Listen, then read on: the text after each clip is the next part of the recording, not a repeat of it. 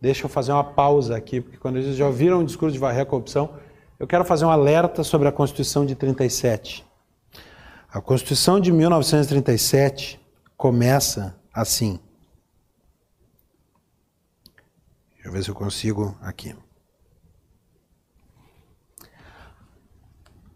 Atendendo às legítimas aspirações do povo brasileiro à paz política e social, profundamente perturbada por conhecidos fatores de desordem, resultantes da crescente agravação dos dissídios partidários, briga entre os partidos, já tem um sinal aqui, né, de que ia acabar com os partidos políticos. Aliás, Getúlio foi provocado mais de uma vez a criar um partido único no Brasil, coisa que ele sempre se recusou.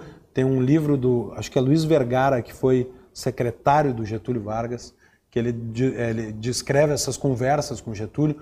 Por que é que Getúlio não quis criar um partido único quando dissolveu os partidos brasileiros? Ele dizia porque vai haver dissidências internas e uma hora ou outra resultará em dois partidos. Ele detestava tanto a ideia de pluralidade partidária que ele não queria criar um só porque ia se dividir. Então, no futuro, para não ter um dia dois, eu, não, eu quero zero partidos.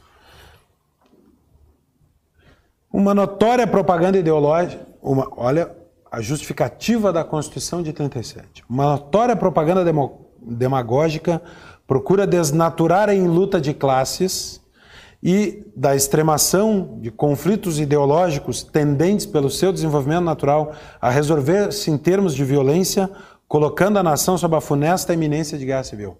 Ele diz o seguinte: há forças agindo na sociedade promovendo uma divisão social, luta de classes, que promoverá uma desordem civil.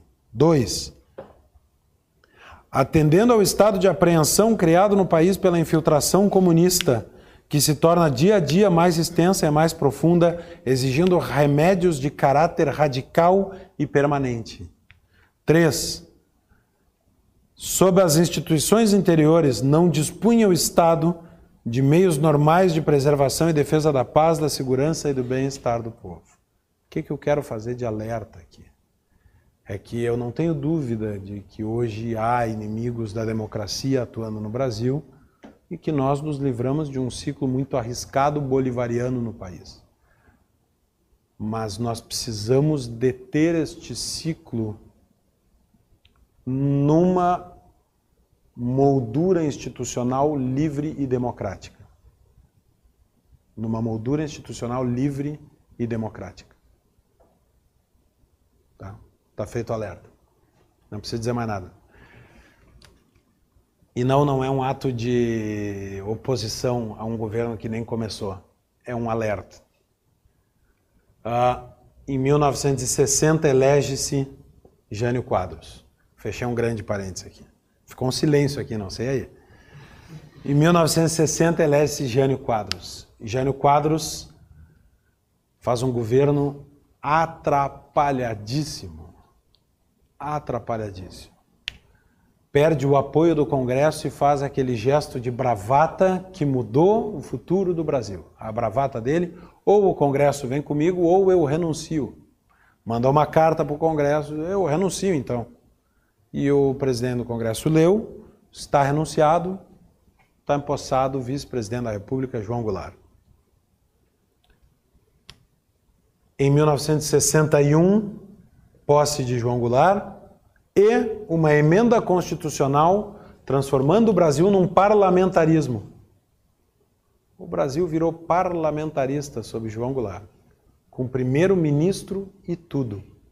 De novo, em que momento da nossa história nós tivemos parlamentarismo fora do segundo reinado?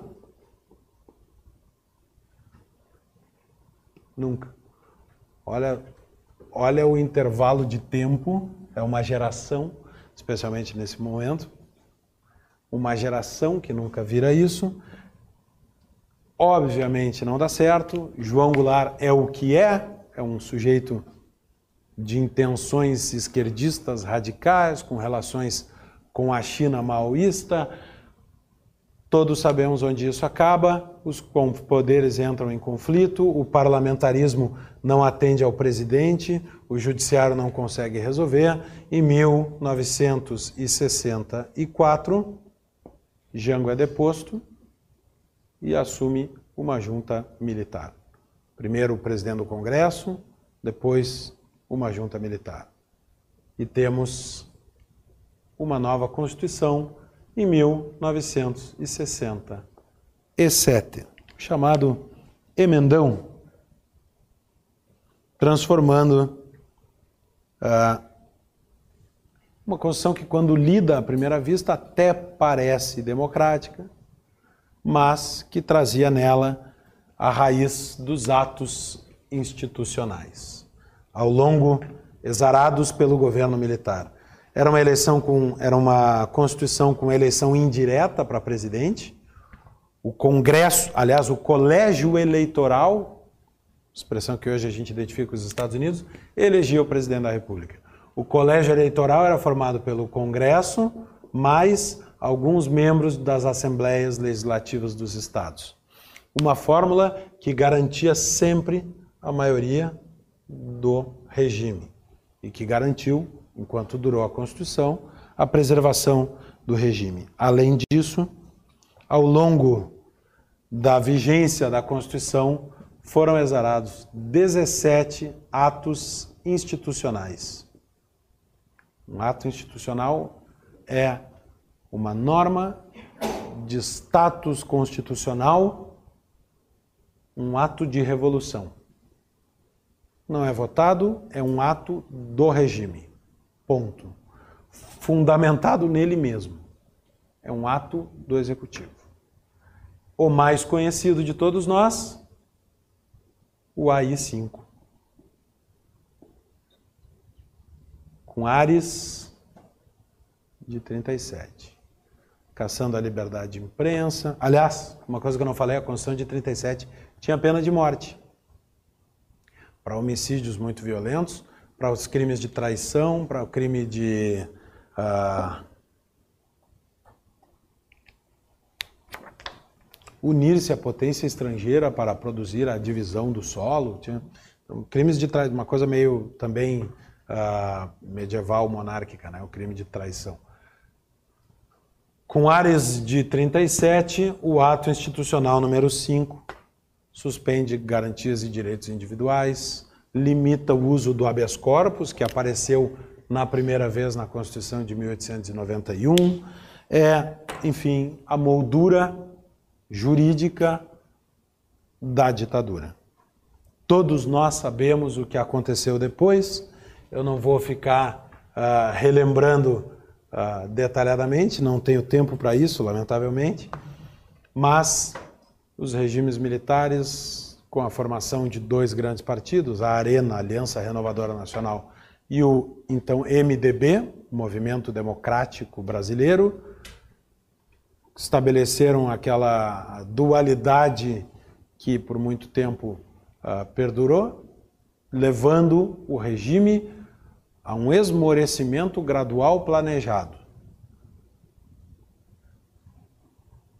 Podemos discutir horas aqui se havia de fato a intenção do regime militar de passar o poder ou não, se ele durou o que necessitava ou durou mais. O regime militar brasileiro se apagou voluntariamente, mas sob grande pressão da sociedade.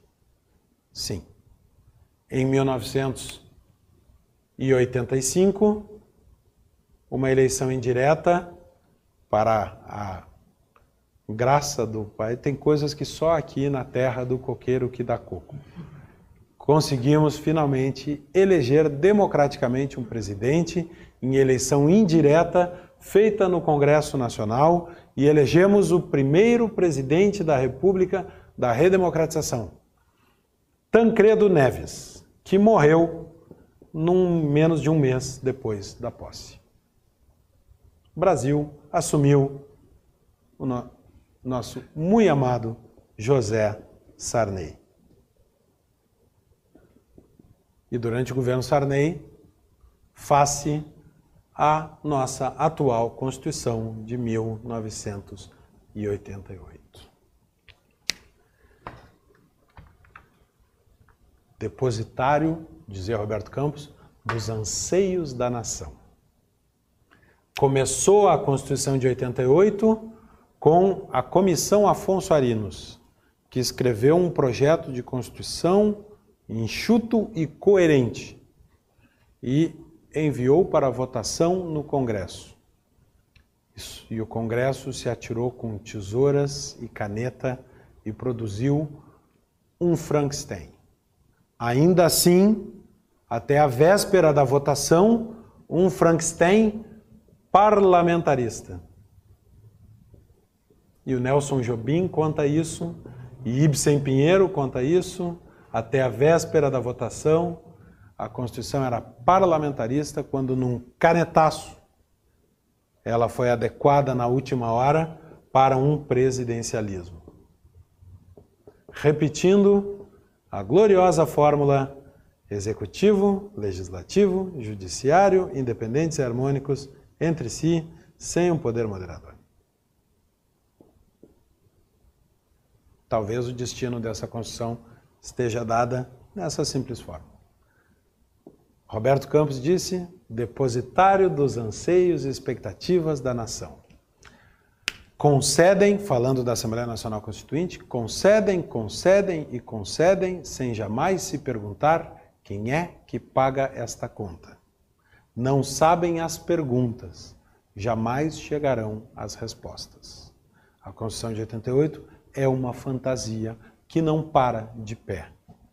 Não para de pé do ponto de vista de distribuição de poderes, com uma confusão. Gilberto Amado dizia o seguinte: o modelo inglês é o modelo da cooperação dos poderes.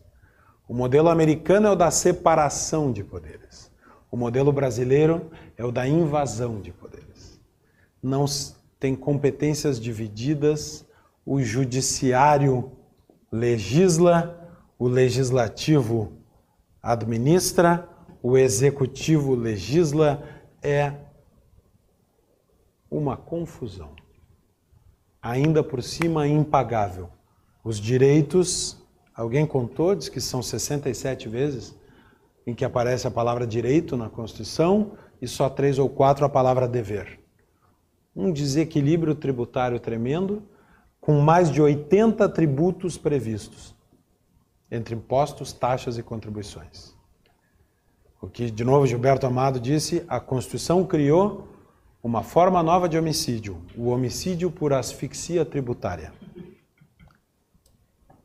Essa é a Constituição que produziu o Brasil atual. Essa é a Constituição que temos hoje, sob a qual foi possível Collor Itamar,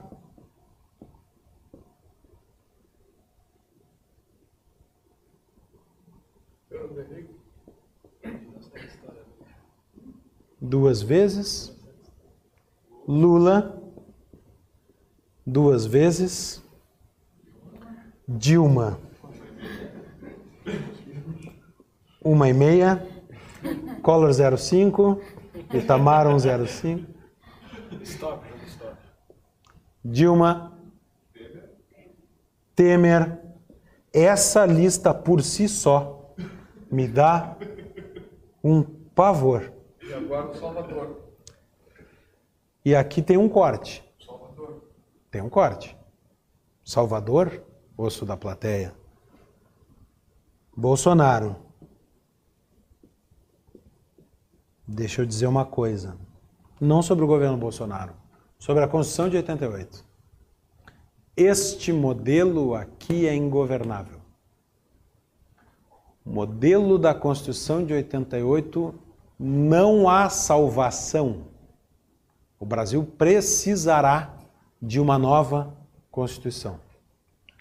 Que Constituição será essa? Se fosse nos Estados Unidos e dissesse amanhã vamos escrever uma nova Constituição, eu acertaria, vá lá, não ia ter os sete artigos que tem original, os tempos mudaram, talvez tivesse 70. Eu acho que eu acertaria uns 50, mais ou menos. Porque tem uma história política sólida e, como nós vimos, incorporada na cultura e no conceito do que é ser americano. Agora, olha esse histórico aqui.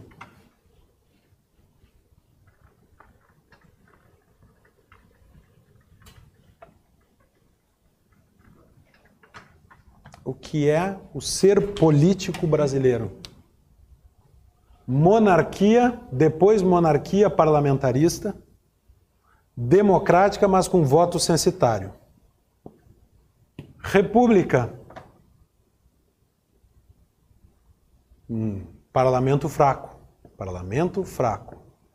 Democracia com voto censitário. 34, República. Autonomia dos estados. Olha as marcas diferentes. Né? Autonomia dos estados. Parlamento fraco. Democracia plena. 37. República unitária, sem autonomia dos estados. Isso aqui não é para ser um quadro, eu estou jogando o que me vem à mente olhando cada Constituição. Unitário. Ditadura. Sem partidos. Aqui, bipartidarismo, na maior parte do tempo.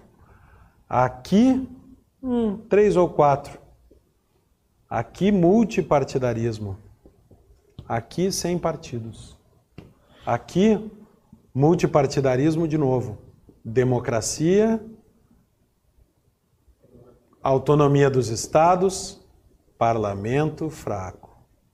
67, ditadura, dois partidos, bipartidarismo, censura, direitos individuais fracos, parlamento fraco. A figura do decreto-lei. O executivo decreta e a lei. Aqui, democracia, multi, multi, multi, multi, multipartidarismo. Parlamento forte. Relativamente forte. Hã? Comparado com a história, não tem dúvida. Uma social-democracia estabelecida, constitucional. Constitucional. Que é o congelamento de uma ideologia na Constituição. Isso aqui tem todos os direitos aqui, todos os programas de governo estão na Constituição. Tá? O Brasil tem que ser uma social-democracia, senão está descumprindo a Constituição. Qual é a história tradicional? O que, que vai ser a próxima? O que, que é ser brasileiro no âmbito político? O que é, qual é a visão do Brasil de país? Qual é o projeto de nação que nós temos para o futuro? Há esse coqueiro que dá coco aonde amarra a minha rede nas noites claras de luar. O brasileiro não tem isso introjetado na sua visão de mundo. E é por isso que eu disse no começo dessa aula que essa é a mais difícil de achar um traço aqui. A história política do Brasil não é a história da defesa da liberdade contra o poder do Estado. Não é. Senão Getúlio Vargas não teria sido eleito. É o pai dos pobres. Ninguém está nem aí que ele caçou o direito de livre expressão, que acabou com os partidos políticos, que está matando o inimigo político. CLT. Beleza. Décimo terceiro. Maravilha. Vou ganhar mais de férias do que eu ganho trabalhando, que é uma excrescência brasileira. Adicional de férias. Para trabalhar, tu ganha X. Para descansar, tu ganha X mais um terço. Qual é o traço constitucional brasileiro aqui? É o crescimento do papel do Congresso? Não foi. É o fortalecimento dos partidos? Isso aqui é a fraqueza partidária total. Partido demais é a fraqueza partidária total. É a, o que é? É, a, é resguardar um mito fundador do país. Que mito fundador? A independência, a proclamação da República, o brasileiro não preserva isso. Comparem uma ida a Brasília com uma ida a Washington. Em Washington, a cada dez passos, tropeça numa estátua de alguém que foi importante na história americana. Qual é o grande monumento histórico em Brasília? Memorial JK. O fundador da cidade, mas queria ser da pátria. Em 1960. Perto de 1960. O fundador. Como se o Brasil começasse ali.